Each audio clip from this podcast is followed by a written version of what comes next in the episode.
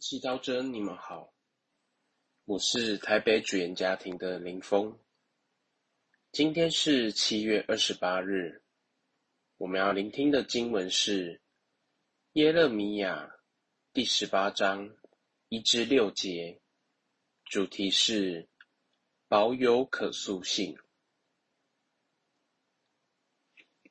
上主有话传给耶勒米亚说：“起来，下到陶工家里去，在那里，我要让你听到我的话。”我便下到陶工家里，见他正在轮盘上工作。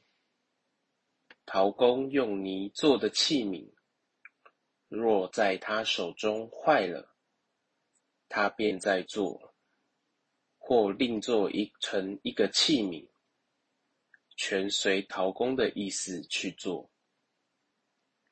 于是上主的话传给我说：“以色列家，我岂不能像这陶工一样对待你们？”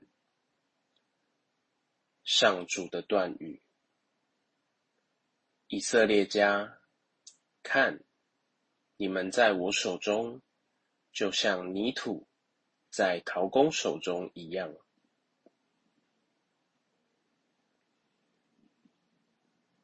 世金小帮手，你小时候玩过粘土吗？各式各样的粘土放在手掌、指尖，可以依我们的构想搓揉成型。或是拍打压扁，也有人曾体验过手拉胚。坐在露炉前，用双手护着旋转中的陶土，眼睛保持专注。如果做歪了、拉坏了，可以加点水，重新再来。今天天主透过圣言。看，你们在我手中，就像泥土在陶工手中一样，来告诉我们，他总是定睛细看我们这些塑形中的每一份泥土。若在他手中坏了，他便再做，或另做成一个器皿。虽然天主愿意像陶工一样不厌倦、耐心地一再修整我们，但是如果我们心高气傲，认为自己已经很完美了，无需再修改什么，像是上了釉彩烧制好的美丽瓷器。生怕被打破，那就失去重新塑造的机会了。有时候，我们拒绝被调整修改，是内心害怕、恐惧，对自己失望，认为是自己不够好，才被修整，甚至打破重造。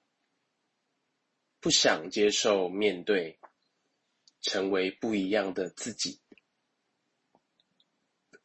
天主理解，所以他亲自来对先知说：“起来，下到陶工家里去，在那里，我要让你听到我的话。如果我们照天主的话采取行动。”就有机会看到我们可以理解的景象，听到天主对我们说的话语。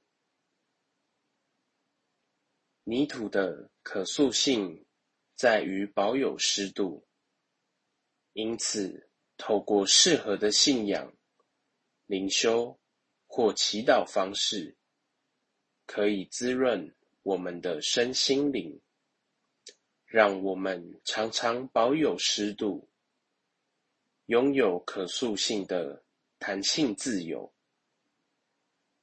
让我们安心的在天主手中被他注视，信赖他陶成我们的一切作为，感谢他给我们更新的机会，并品味脱胎换骨的喜悦。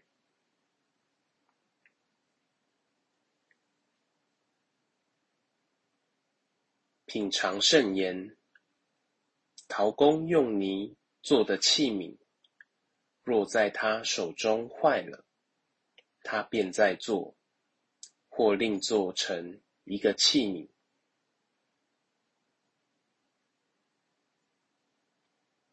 活出圣言，问天主：今天希望如何调整我们的思言行为，成为更好的器皿？